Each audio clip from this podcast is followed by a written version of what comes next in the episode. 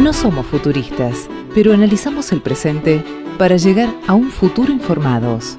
Gaceta 3.0, un podcast actualizado en el momento que lo escuches. Hola, ¿qué tal? Buenas tardes, buenas noches, buenos días, sea la hora que sea que nos están escuchando. Esto es Gaceta 3.0 en su segunda temporada. Eh, como habíamos acordado desde, el principio, allá lejos el año pasado y, este año en la segunda temporada, nos hemos propuesto hablar temas que no están en la agenda o que están en la agenda de algunos y tratar de incomodar un poquitito, de generar más dudas que certezas. Esa es un poquitito nuestra, nuestra idea. Nosotros cada episodio nos vamos con más dudas de las que veníamos. Eh, en, esta, en esta ocasión, en este episodio, hemos elegido hablar de cannabis y bueno, tuvimos una discusión ahí no, no discusión, algún debate interno porque no sabíamos muy bien por dónde encararlo.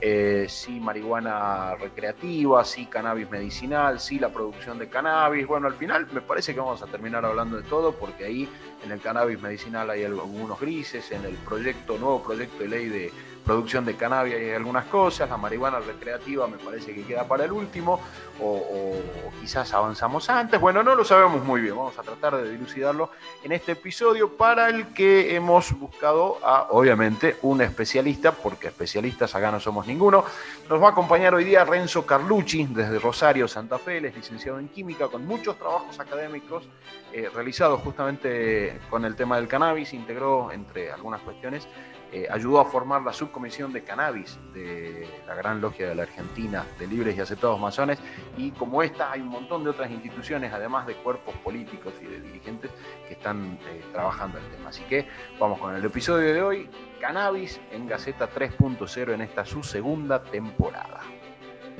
Hola Diego, ante todo, buenas noches. Gracias por eh, invitarme al, programa, realmente me siento muy, muy halagado y sobre todo me llena de orgullo el saber que hay muchas instituciones que están discutiendo esta temática que lejos está de tener claridad en un montón de aspectos. Así que esperemos que con esta charla quizás podamos despertar algunas preguntas en, la audiencia y obviamente entre nosotros. Como te comentaba antes, considero que se dio en los últimos años un avance muy grande respecto de a lo que cannabis medicinal eh, respecta, valga la redundancia.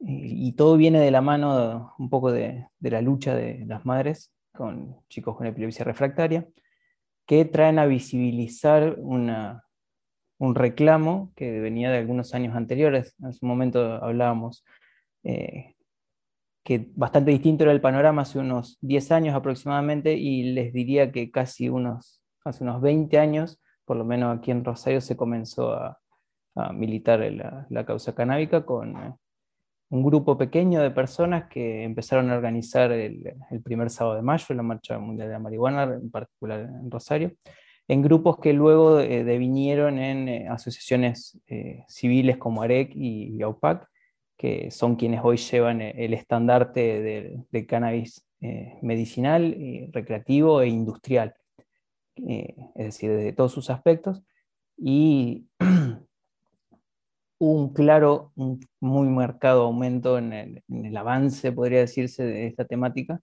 en cuanto a, lo institucional y tratar de poder quitarle un poco de la demonización que tiene la sustancia para poder utilizar un poco las, bondades medicinales que, posee. Eh, también tenemos, creo, una, gran responsabilidad en hacer un uso responsable de la sustancia y poder eh, soportar con información concreta para qué se puede utilizar eh, y hacerlo de forma correcta para no correr el riesgo de lo que pasó con una planta tan útil como el aloe vera que lamentablemente termina no funcionando para nada porque la gente la, quería aplicar en absolutamente todo. Eh, en este caso, en el, caso particular de cannabis, estamos ante una planta que es eh, literalmente una fábrica de sustancias sumamente interesantes y le estamos prestando atención eh, a dos cannabinoides únicamente de una mezcla de entre 40 y 60 que puede tener una planta.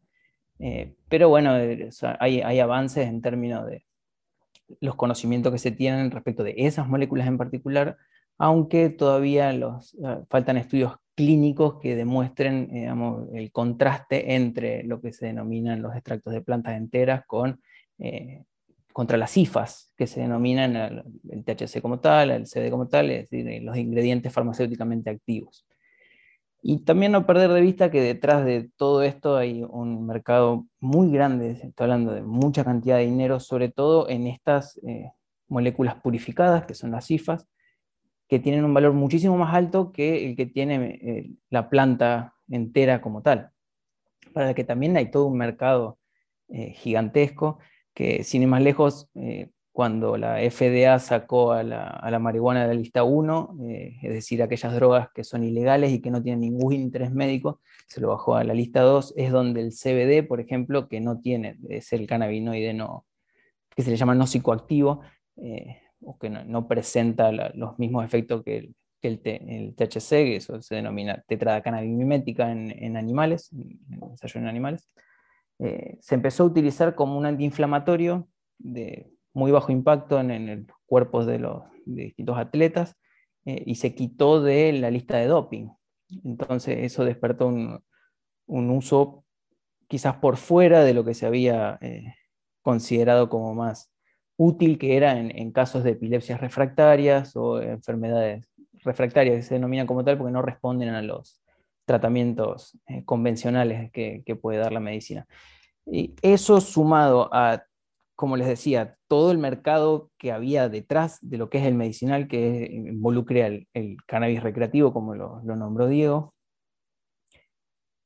pero que lamentablemente no se puede llevar adelante de forma más bien científica, más seria, porque hoy en día, por ejemplo, eh, con la apertura del, ReproCan y un montón de gente que se quiere animar a, cultivar, eh, hay una de las dificultades más grandes que se está teniendo es poder obtener, por ejemplo, semillas de un, lugar confiable donde se tenga una trazabilidad.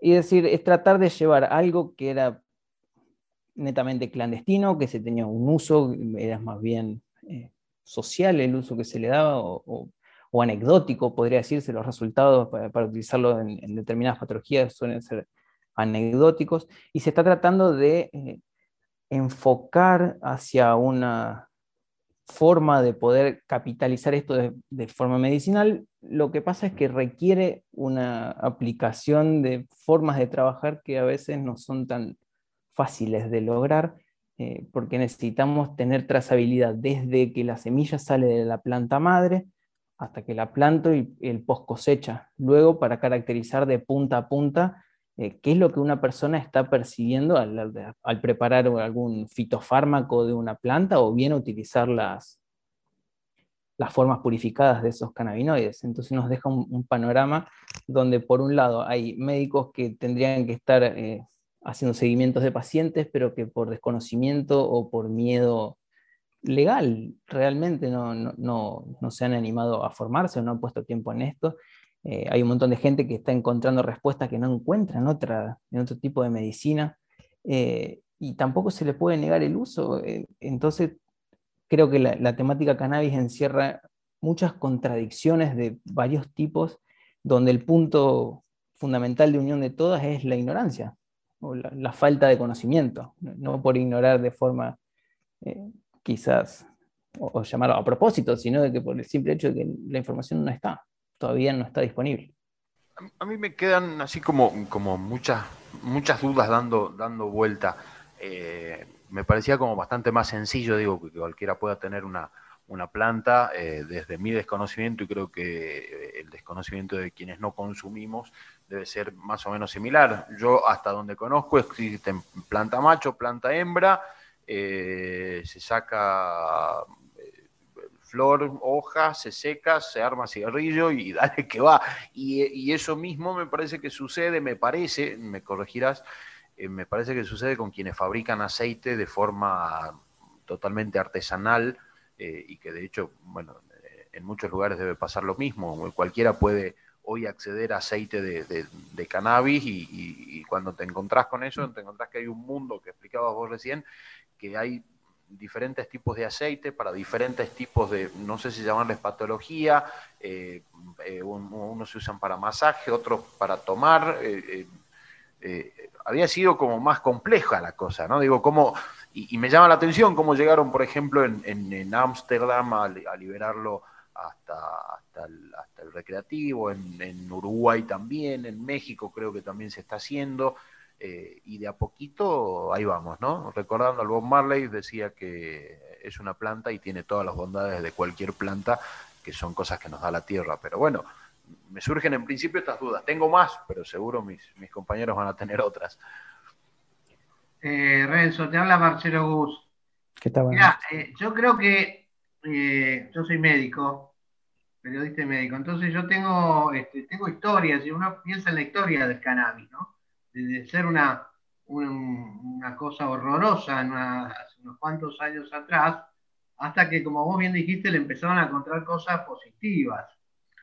Dentro del punto de vista médico, creo que sí, se le han encontrado muchísimas cosas positivas, empezando por la, como decís vos, con, con la epilepsia refractaria, con dolores de pacientes oncológicos, por ejemplo, se está utilizando, se ha utilizado. Es decir, que el cannabis sin duda en este momento tiene, tiene cualidades muy positivas. Yo no sé si está totalmente reglamentado y legalizado, debería hacerse porque ahora hay, hay mucho apoyo, es decir, muchos médicos, me incluyo, estamos a favor de, la producción para medicamentos, ¿eh? para, para uso, uso medicinal del cannabis. Me parece estupendo que se haga. Tengo mis dudas respecto a los fines recreativos del cannabis, de la marihuana. Tengo mis dudas, porque creo que no hay un estudio bien hecho, profundo, sobre si el uso a largo plazo puede llegar a tener trastornos cognitivos en la persona. Yo leí algunos artículos que no son grandes artículos, pero me dejaban muchas dudas.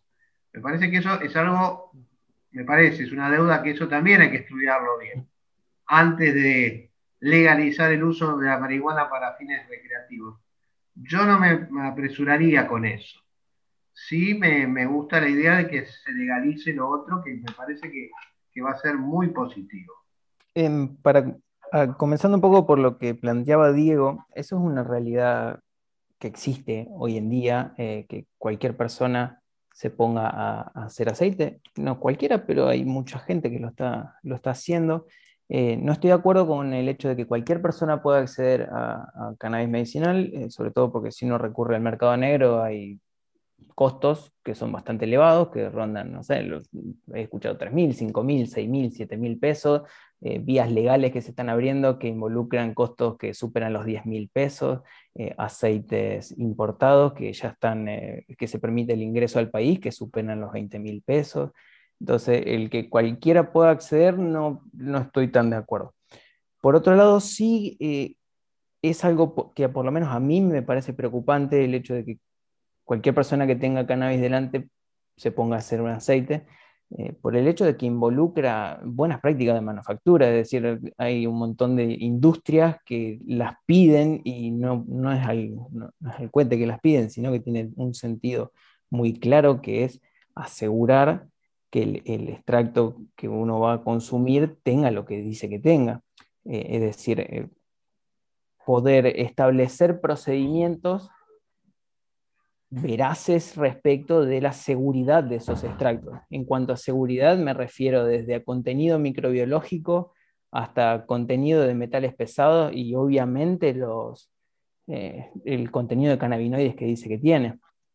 En cuanto a que existen diversos tipos de extractos, totalmente. Eh, ahora que exista un extracto para una patología en particular, eso tampoco está determinado, porque como les decía antes, cada planta en particular eh, expresa una concentración de cannabinoides que suelen ser distintas.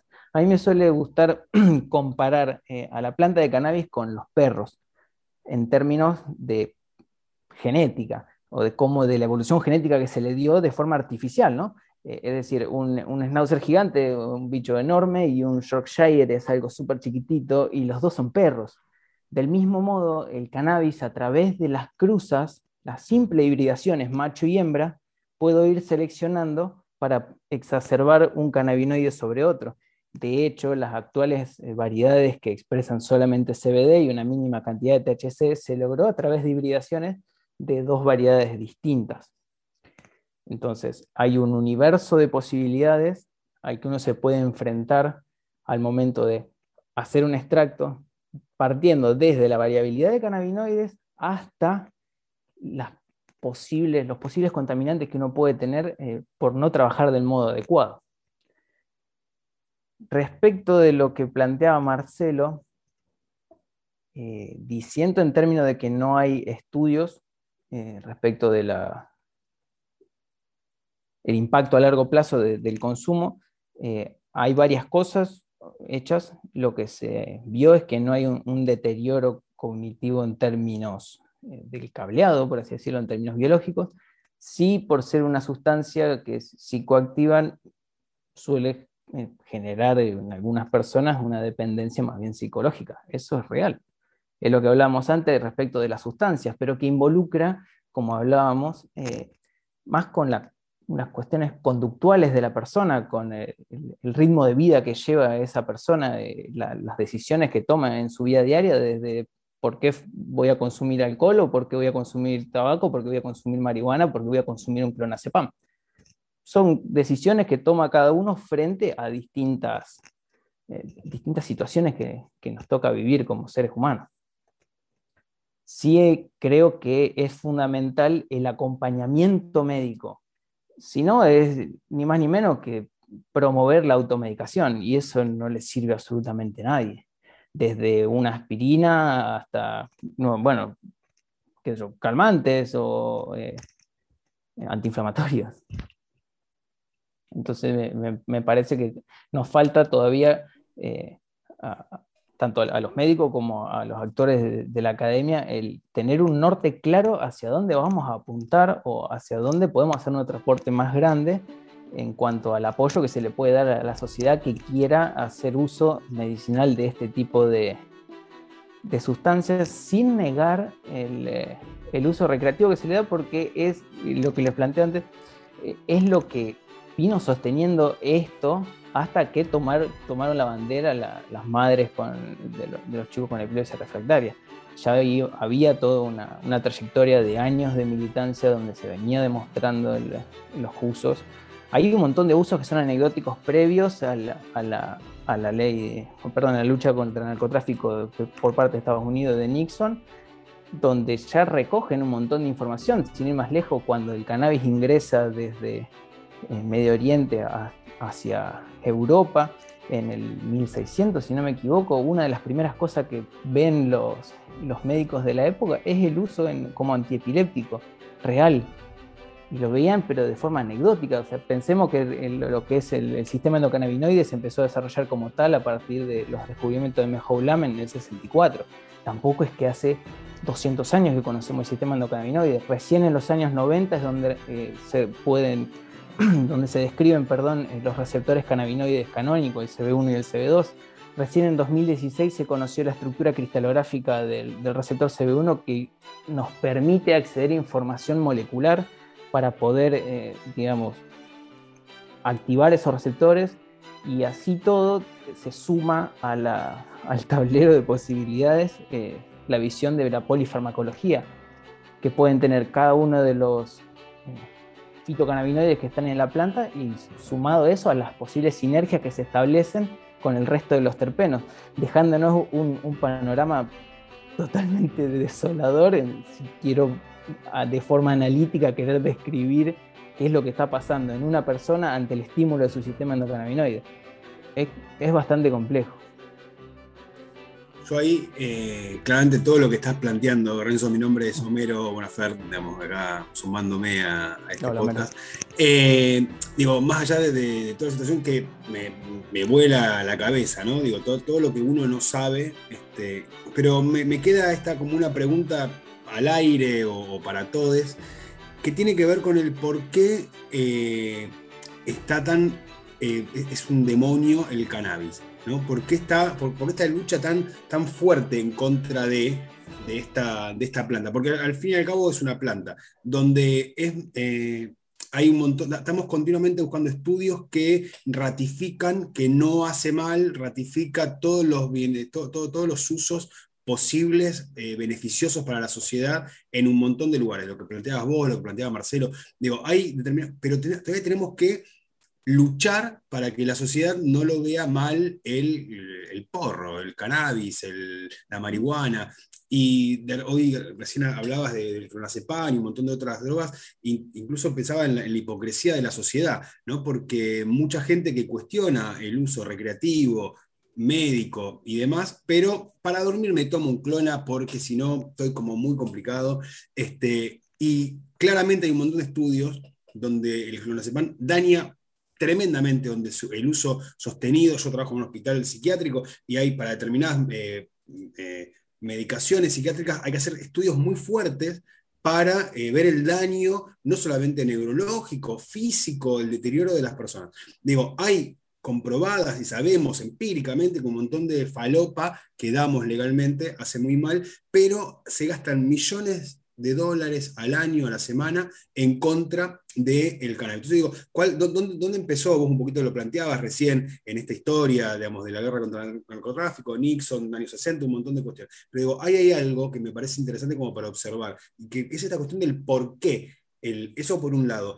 Y por el otro lado, y esta sí es una, una pregunta que se dio hoy el debate con Marcelo, este, el tema de la automedicina y demás. Hay mi hermana en particular, vive en San Luis, y están ahí como en todo un pedo más eh, hippie, si quieres llamarlo de una manera, donde hay, usan un montón de plantas para eh, paliar determinadas situaciones médicas, sin negar el uso de la medicina, ¿no? Pero hay ahí como tú una búsqueda más naturista de las cuestiones. Y en un punto eh, me pasa, y con esto ya cierro y no, no jodo más, que veo como los laboratorios, los, eh, los recetarios, hay un montón, hay toda una cuestión económica ahí muy fuerte. Digo, ¿dónde está el límite del uso medicinal de las plantas? ¿Cuál es el límite de la ciencia al servicio de la mejora de la calidad de vida? Y digo, y sin cuestionar eh, la noble tarea de los médicos que hacen milagros con los pocos recursos que tienen. ¿no? Pero digo, ahí hay como, como una cuestión. El poder económico al servicio de las corporaciones, nos venden un cuco, que ahora es el cannabis, de en un momento se puso de moda la aloe vera, después ya nadie más habla de aloe vera. Digo, ahí hay como, como algo que a mí me, no, no termino de entender. Bueno, me gustaría comenzar el programa. A ver si podemos desenmarañar eh, un poco esto, eh, hablando un poco de, la definición de, fármaco, ¿no? La definición que nos da Paracelso en, hace 500 años, eh, quien define a, fármaco como cualquier sustancia. Lo que define un fármaco, perdón, lo que diferencia un fármaco de un veneno no es ni más ni menos que la concentración. Entonces, en ese sentido, cualquier cosa puede, fuera de, los límites que se deben consumir, pueden ser consideradas como un veneno. De hecho, por ejemplo, el, alcohol, que es una droga socialmente aceptada, eh, mucha gente creo que ni siquiera sabe que la, concentración a la cual en el cuerpo, obviamente, el alcohol produce toxicidad y la reconocemos como el efecto, la borrachera, está muy cerca del límite tóxico hepático. Y eso es lo que termina causando eh, hígado graso, por ejemplo. Y es algo que eh, nadie se pone a, discutir en el, 24 de diciembre a las 12 de la noche o en cualquier fiesta donde se ingiere muchísimo más alcohol y el cuerpo puede procesar. Sí, pero una cerveza auspicia a la selección argentina. Tal cual, tal cual, siendo que es de, deportista o mismo icónico lo, que realizó eh, Cristiano Ronaldo corriendo la botella de Coca-Cola. Por ejemplo, y son cosas muy básicas, y tenemos poblaciones obesas, tenemos poblaciones con síndrome metabólico, tenemos eh, gente con diabetes y un montón de cosas que se nos pasan por el costado, por así decirlo, o hacemos la vista gorda. Respecto de lo que pasaba con lo que creo, obviamente, no, soy especialista en, la materia, pero lo que creo que pasa eh, en torno al cannabis y en torno a, las plantas y a, los mambos hippies, como decías vos, que no le gusta la industria farmacéutica por el hecho de una palabra que hoy nos atraviesa mucho dentro de la pandemia, que es eh, la palabra patente. Sin ir más lejos, eh, por ejemplo, hay pueblos originarios que hace añares utilizan el, té de corteza de sauce para calmar inflamaciones o algunas cosas, pero causa, eh, tiene problemas, eh, genera problemas en el estómago de ulceraciones. Vino Bayer hizo una pequeña modificación de la molécula que era activa y hoy todo el mundo consume aspirina. Pero no la conocemos como ácido acetil sino que la conocemos como aspirina. ¿Por qué? Porque el ácido salicílico como tal no se puede patentar, porque está en las plantas. En cambio, una pequeña modificación estructural hace que una empresa, un privado, pueda apropiarse de ese conocimiento. Eso es clave al momento de evaluar una planta como el cannabis, donde tengo, como les decía antes, una fábrica de moléculas que pueden ser utilizadas para distintas cosas. sin ir más lejos, eh, hay otros actores que no son ni THC ni CBD que están sirviendo más aún a la epilepsia refractaria que los propios actores principales. Y ninguna de todas esas moléculas que hoy eh, se han reconocido sobre 100 moléculas cannabinoides, ninguna de esas se puede patentar. O sea, fíjese, por ejemplo, una sustancia tan común como el limoneno eh, no se puede patentar. Just lo que hace es vender, no sé se puede nombrar marca, lo, que hace es vender eh, aceites esenciales, porque lo que te venden es el proceso de extracción del aceite y te lo dan en el mejor envase de todo, pero lo que tiene adentro no lo pueden patentar. Igual si Just quiere pautar en este medio, no hay ningún problema. Estaría bueno, estaría bueno. Eh, entonces, al momento de encarar el tema cannabis, ¿qué aparece? Por ejemplo, GW Pharmaceutical. ¿Qué hizo GW Pharmaceutical? Estandarizó una forma farmacéutica. Un fito preparado, lo que decíamos antes, no eran IFAs, son simplemente fito preparados. Entonces, ¿qué lo que hizo fue patentar su proceso de producción, más no la molécula, porque eso no se puede hacer. Del mismo modo, dependiendo la, la legislación de cada uno de los países, eh, hay cuestiones involucradas eh, rondando la semilla. Hay países donde se pueden patentar semillas, hay países donde no el mismo ejemplo que les daba antes respecto de los perros, las razas no se pueden patentar, pero sin embargo hay un registro que es eh, pedigree, donde se guardan esas cosas. Del mismo modo hay eh, entidades que se hacen llamar banco de semillas en torno del cannabis.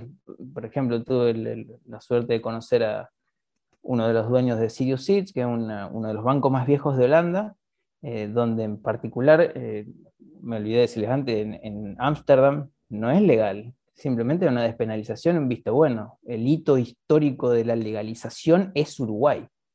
Ellos son los que despuntaron la legalización y seguidos por Canadá en el año 2018. Entonces, en el momento en el que Uruguay despegó eh, con la legalización, hubo un montón de empresas que ya estaban funcionando en otros países, empresas que se dedicaban a la venta de semillas, a la venta de suministros para extracción, a la venta de suministros para determinaciones analíticas y todo el mercado que, ronda al cannabis, que es mucho más complejo que simplemente una molécula. Eso creo que es lo que permitió la liberación o, que se, se, abra la discusión en, la sociedad, alejándonos de ese fantasma del prohibicionismo de, que se fue, desde que se partió, perdón, de hace 60 años. Sin embargo, somos hijos de lo que crecimos, de lo que vimos en la tele. Yo soy la última generación un poco que creció con la televisión y hoy tenemos la posibilidad, como decíamos antes, de estar discutiendo esto con una llegada mucho más masiva. Pero antes creo que era una cuestión de visibilización que no se daba, pero no es que no existía, sino que hacíamos el esfuerzo por taparlo, del mismo modo que otro tipo de, de luchas, como ser, no sé, el aborto, eh, la igualdad de género y, un montón de, de luchas que se están dando hoy en día gracias a que la visibilización de esas minorías se da de, modo mucho más completo. Renzo, ¿cómo estás? Gustavo Purido te habla. Eh, mira, lo que quería consultarte era llevarte más para el lado de lo, de lo, jurídico, ¿no? Uno entiende la legislación actual argentina está un poco limitada y como vos bien decías, es un poco heredada en esto de, de prohibir, de la prohibición que, que, tenemos actualmente eh, en, materia, en materia legal. Eh, entonces quería preguntarte a vos que un poco militás esto y, que conocés lo, que hay estudiado, más allá de que hay muchas cosas que como vos bien decías, la prohibición a su vez ha hecho, y no solo acá, en el mundo entero, eh, que no se investigue lo suficiente y que hoy desconozcamos un poco qué es lo que tenemos prohibido, ¿no? entonces te preguntaría, con los conocimientos que hoy vos tenés, ¿cuál, sería tu entender eh, la normativa que tendría que haber vigente? Supongamos, ¿no? y olvidemos todos los, procesos democráticos, pero eh, si vos tuvieras que legislar al respecto, eh, ¿cuál sería la legislación? despenalizarlo completamente? ¿Cómo entenderías que tendría que estar hoy la normativa en la Argentina?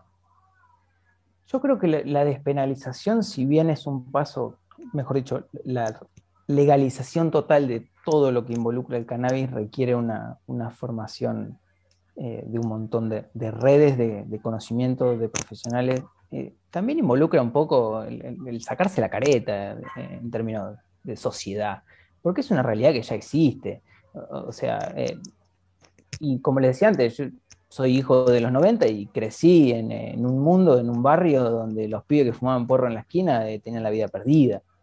Eh, y creo que eso eh, es bastante hipócrita en algún punto porque tenemos un montón de, personas que tienen, como decíamos antes, dependencia a otras sustancias que son exitosas, entre un montón de comillas, en su vida social y que sin embargo no, lo vemos de, ese modo, no, no vemos ese mismo demonio. Eh, sin embargo, creo que en, materia específica de cannabis medicinal, o los usos terapéuticos que se le puede dar al cannabis, eh, todavía nos faltan en, términos de regulación, en términos de poder eh, lograr homologar a nivel nacional la metodología que tenemos que emplear para hacer las determinaciones analíticas pertinentes, para poder, como decía antes, eh, poder eh, lograr una seguridad de extractos que haga que aquella persona que lo quiere consumir de forma medicinal esté seguro de lo que está consumiendo. Y eso requiere formación de recursos humanos, requiere ponerse de acuerdo a distintas instituciones que, dicho sea después, ya están trabajando. O sea, Rosario está trabajando, eh, la Universidad Tucumán está trabajando, La Plata está trabajando, la UBA también está haciendo lo propio, en Río Negro está desarrollando lo mismo. Hay un montón de privados que están queriendo eh, meterse en la, escena, eh, pero que hay algunas trabas que por ahí no, se ven en la, práctica propiamente dicha de la ley, cosas tan simples, simples eh, como poder importar o, poder generar nosotros mismos aquí en Argentina un, estándar analítico que me permita saber con exactitud qué tiene una planta y, es una sustancia que la necesito para poder hacer esa determinación, pero eh, eh, empieza un poco a, perseguirse uno la cola en términos de ver a, dónde tengo el problema, porque digo, bueno, necesito hacer la determinación para poder estar seguro de lo que estoy tomando. Ok, voy a hacer la determinación. El que, el que hace la determinación o no tiene el equipo apropiado, o no tiene la metodología apropiada, o no se pone de acuerdo con otro laboratorio. Entonces, eso no, nos lleva a no poder trabajar del mismo modo a nivel nacional. Entonces, si tengo, por ejemplo, cinco metodologías distintas que se aplican en, Argentina y son cinco métodos distintos, ¿a quién le creo? Otra cosa que se suele hacer también en, materia de, laboratorios son eh, las evaluaciones interlaboratorios, en donde yo puedo comparar con el laboratorio del lado que está trabajando, de la otra provincia o de otro país, y de ese modo lograr ensayos mucho más robustos, que me den seguridad. Y mi seguridad como consumidor es la misma que la que necesita el médico para poder recetarme a mí. Por otro lado, eh, eh, en, términos de necesidades prácticas, se ha encarado el, análisis de un montón de eh, aceites que son pequeños lotes de algunos mililitros.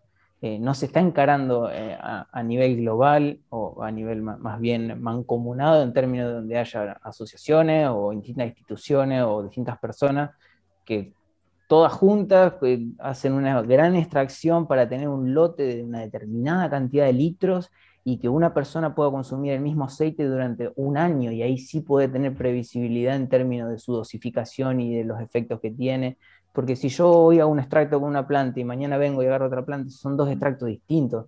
Entonces, si yo había encontrado un aceite que servía para mi patología en particular, para mi cuerpo en particular, que esto ronda un poco lo que es la medicina personal, eh, ¿cómo lo sigo adelante si únicamente logré conseguir 100 mililitros de ese aceite? ¿Me explico? Entonces creo que lograr homogeneizar al menos la forma de trabajo, al menos la forma de hacer determinaciones, ya sería un gran paso, porque involucraría la coordinación de un montón de gente idónea con un montón de conocimientos, pero que hoy en día están desconexas.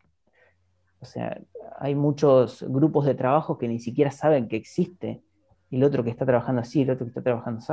Entonces, hoy tenemos eh, muchos investigadores, muchos institutos que tienen eh, ya sea algún proyecto de investigación, ya sea algún servicio en particular que podría prestar a, la causa, de forma desconexa, aislada, cuando podrían hacerse proyectos de investigación de forma interdisciplinaria eh, más grandes. No digo no se hayan intentado, aquí en Rosario, por ejemplo, se trabajó con la unidad de optimización de fármaco y, ahí a partir de eso se desarrolló el servicio de cromatografía gaseosa de determinación de, cannabinoides en aceites artesanales, a modo de poder hacer un acompañamiento, pero fue algo que se dio de forma, digamos, espontánea.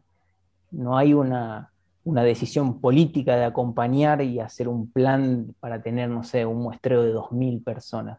Porque también pasa que, digamos, todo el mundo se pone a, pensar respecto de los beneficios económicos que rodean al cannabis y por ahí todavía está en la discusión respecto de si el cannabis medicinal tiene que ser para gente que eh, tiene patologías crónicas, cannabis medicinal tiene que ser para gente que tiene patologías agudas, entonces el, mercado un poco de, las personas que podrían hacer uso de esto se hace más difuso.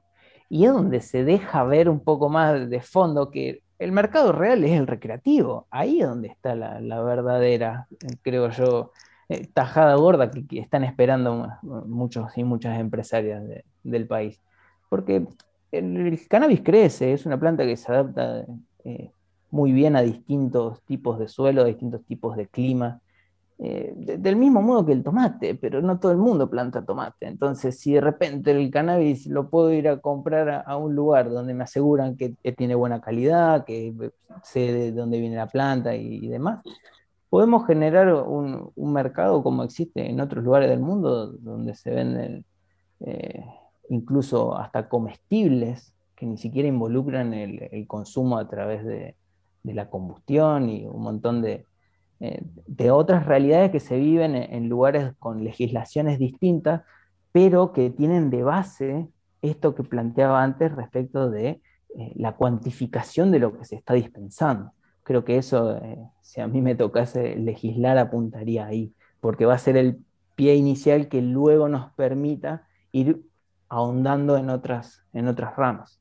Claro, bueno, yo te lo preguntaba justamente en, en realidad en, términos recreativos. Es muy interesante lo que estabas diciendo, pero en términos recreativos justamente para compararlo, eh, por ejemplo, con el tabaco. El tabaco es objeto, es el, centro de, la mayor cantidad de estudios médicos que hay en, en la historia de los últimos 100 años, eh, pero justamente no se le encuentra ninguna propiedad buena, se le encuentra, pero es absolutamente legal eh, se reproduce por todos lados. Y en las últimas décadas, por lo menos en Argentina, la legislación ha perseguido un poco más la propaganda y ha hecho que socialmente se lo empiece a ver distinto y haya disminuido su consumo. Entonces, digo, pensándolo en términos recreativos, tal vez, eh, ¿por qué motivo no, está al día de hoy legislado que, el cannabis sea, digamos, este, por lo menos no, perseguido de, la forma en la que es perseguido, ¿no?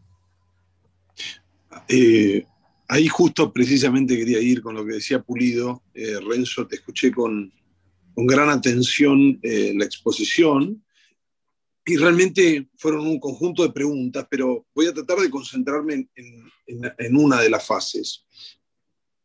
En principio, mientras te escuchaba, escuchaba eh, cómo el mundo se encargó de prohibir prácticamente todas las sustancias y después tuvo que despenalizar con el tiempo. Recordemos que hasta el nacimiento, digamos, o, la exponencialidad de las mafias fuera de lo que era Italia o el, norte, el sur de Italia en los Estados Unidos tenía que ver precisamente con la ley seca. ¿no? O sea, eh, hace falta prohibir casi cualquier cosa para que se ponga complicada y, se transforme en un enorme negocio.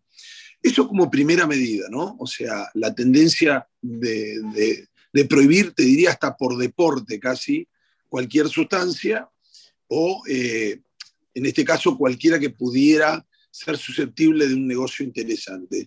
Pero luego de eso, pensaba en, lo que sucede en la Argentina y la enorme desorganización.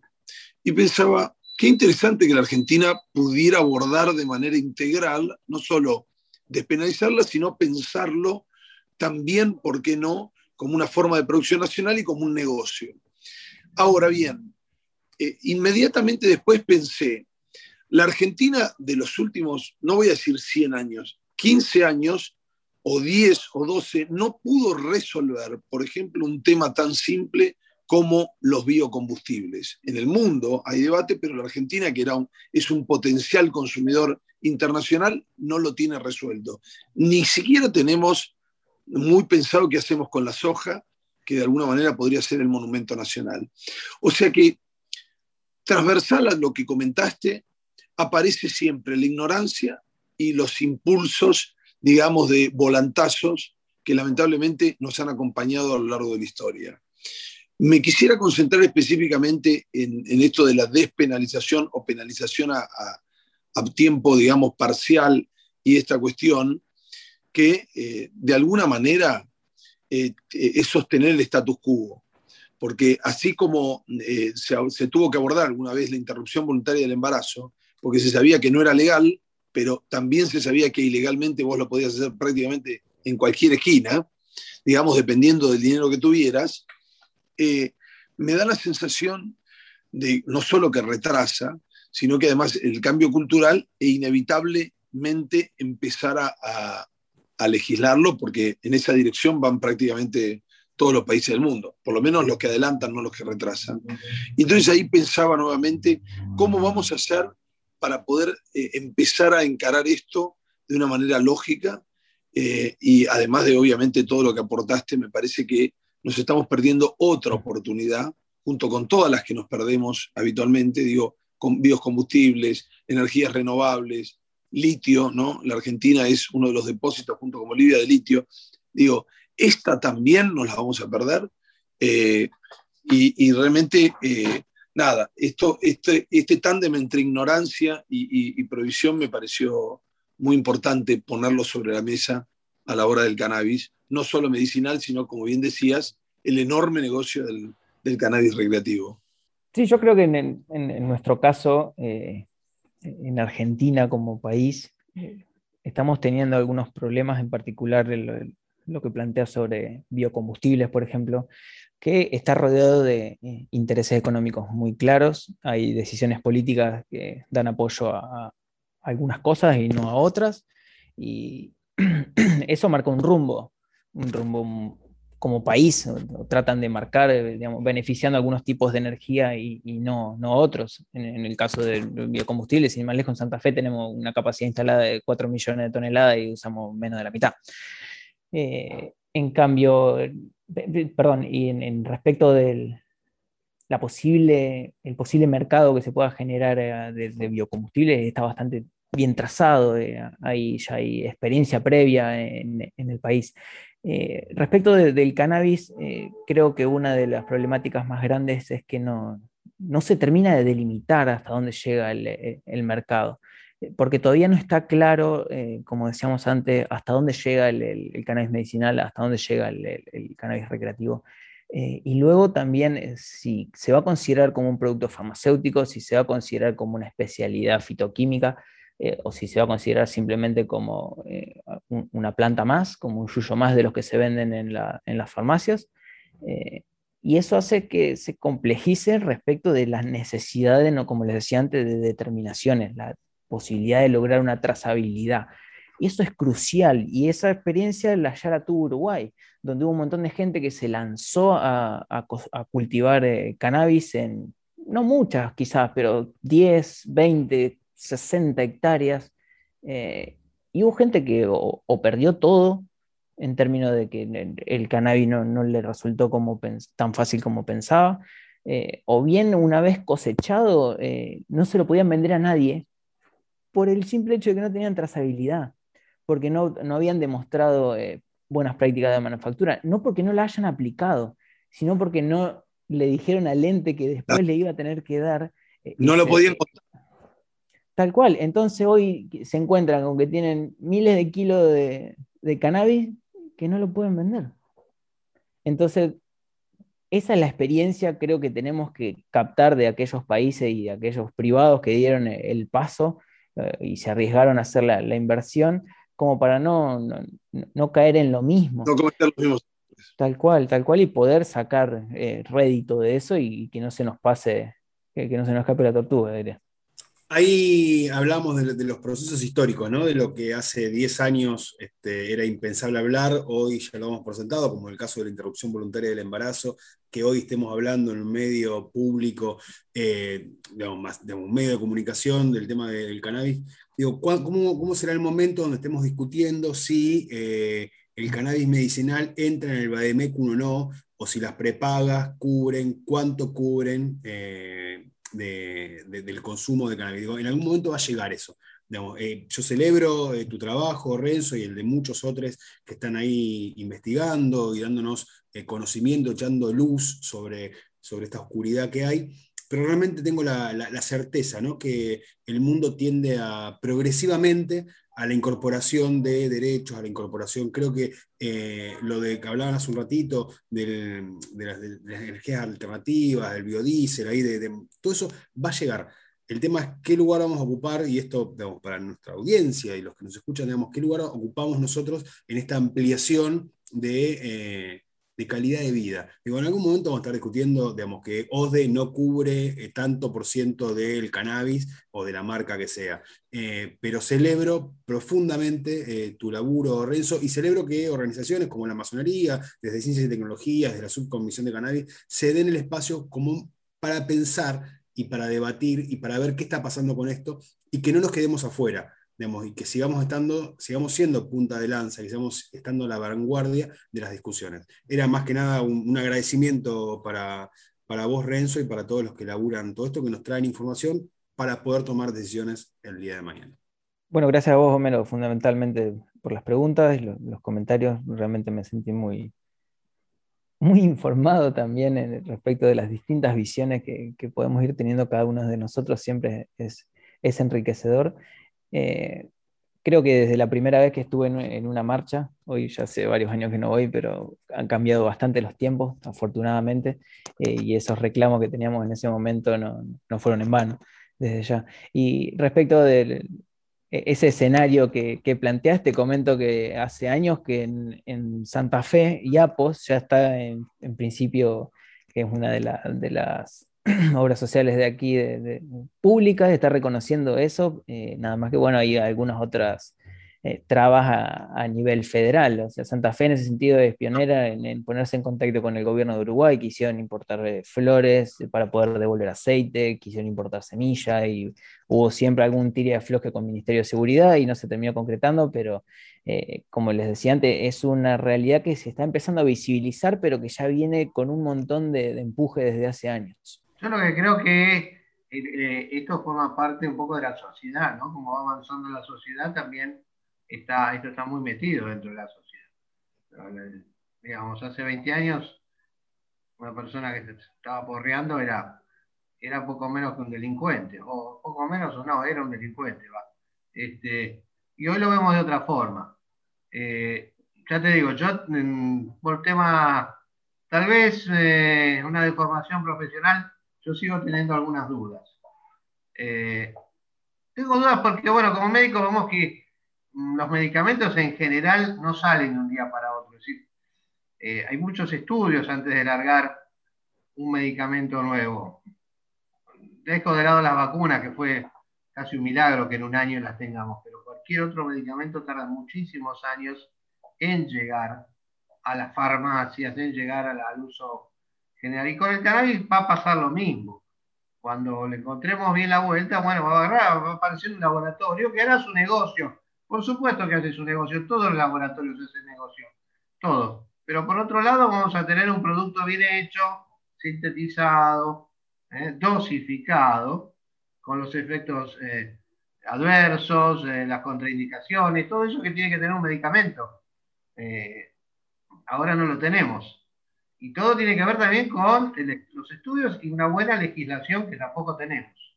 Entonces creo que esto es cuestión de, tiempo, de tiempo, este, que la gente, que, la gente que esté como vos o gente que esté eh, muy cerca de este asunto le sigan dando manija.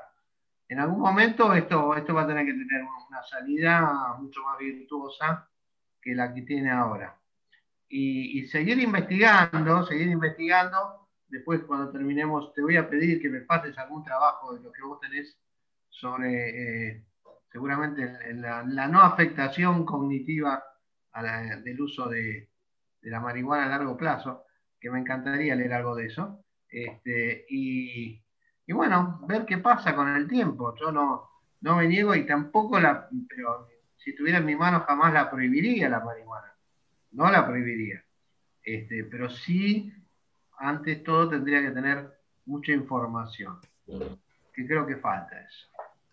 Sí, totalmente de acuerdo, Marcelo. Creo que la información es lo, que nos va a desasnar un poco en, esta temática y nos va a permitir tomar las decisiones más, más apropiadas. Eh, respecto de lo, que planteas eh, en cuanto al mercado de drogas, sí, eh, hoy en día el, desarrollo de cualquier molécula que salga al, al mercado tarda entre unos 10 eh, y 15 años de, distintos estudios por distintas fases. Eh, actualmente tenemos, eh, relacionando a, los cannabinoides en particular, se venden formas farmacéuticas purificadas de, THC, tanto natural como sintético, bajo el nombre de dronabinol, el sintético. hay algunas moléculas que son también cannabinoides sintéticos que no, no, están en la planta, como sea el sesamet, eh, donde los usos probados eh, son, en, como bien decías antes, eh, en dolencias para cáncer, efectos antieméticos y algunos otros efectos paliativos. pero sí, todavía falta en realidad aumentar el, número de personas dentro de cada uno de los ensayos para hacer ensayos más masivos y poder sacar conclusiones estadísticamente significativas para recomendar está el, National Institute of Health de Estados Unidos, que están eh, corriendo algunos ensayos eh, en cannabis eh, con sustancias purificadas, con IFAS en particular. La, complicación viene un poco más con los fitopreparados o las formulaciones de lo que se le llaman de amplio espectro o de planta entera. Eso sí falta bastante, bastante. Después de todo lo que hablamos, eh, y uno entraba, entraba pensando que más o menos sabía, que estaba fácil este, eh, despenalizar el, consumo recreativo y, resulta que no estaba fácil absolutamente nada.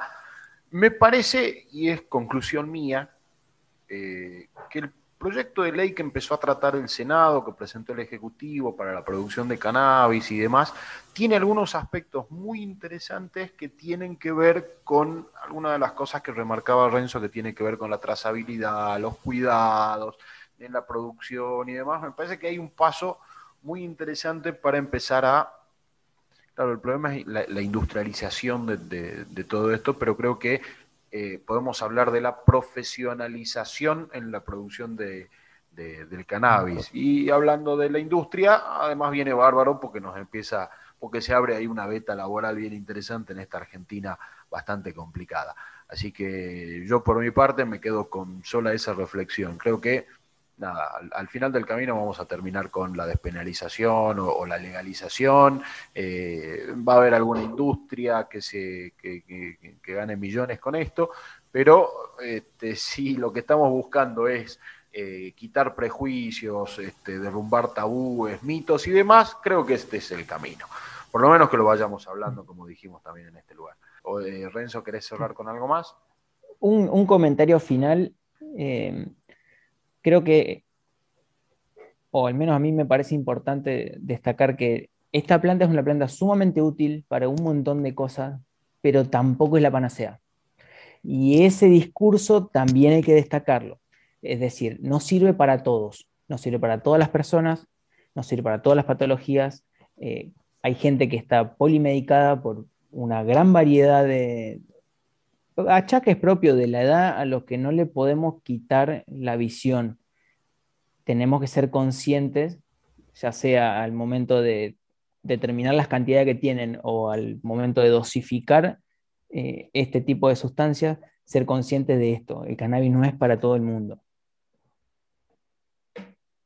Más que Eso como reflexión final. Más que interesante. Bueno, y así llegamos al final del cuarto episodio de la temporada 2 de esto que es Gaceta 3.0, este podcast que hacemos colegas periodistas de diferentes lugares del país, hablando sobre temas específicos que están en agenda o que no están en agenda pública y donde hay ahí algunos huecos dando vueltas como este. Hoy hablamos de cannabis y para quien creía que la cosa venía fácil, resulta ser que absolutamente no. En este episodio participamos como invitado nuestro experto Renzo Carlucci, licenciado en química y con varios trabajos académicos realizados respecto del cannabis desde Rosario, provincia de Santa Fe. Estuvo con nosotros Homero, Bonafert, periodista desde San Martín, provincia de Buenos Aires. Gustavo Pulido de Verazategui, provincia de Buenos Aires, también periodista. Marcelo Gus, médico y periodista desde Ciudad de Buenos Aires. Juan Venturino, eh, abogado, médico y divulgador también de Ciudad de Buenos Aires, y quien les habla, Diego Comba, periodista desde la ciudad de Salta. Y así llegamos al final de este y nos escuchamos en el próximo episodio de Gaceta 3.0.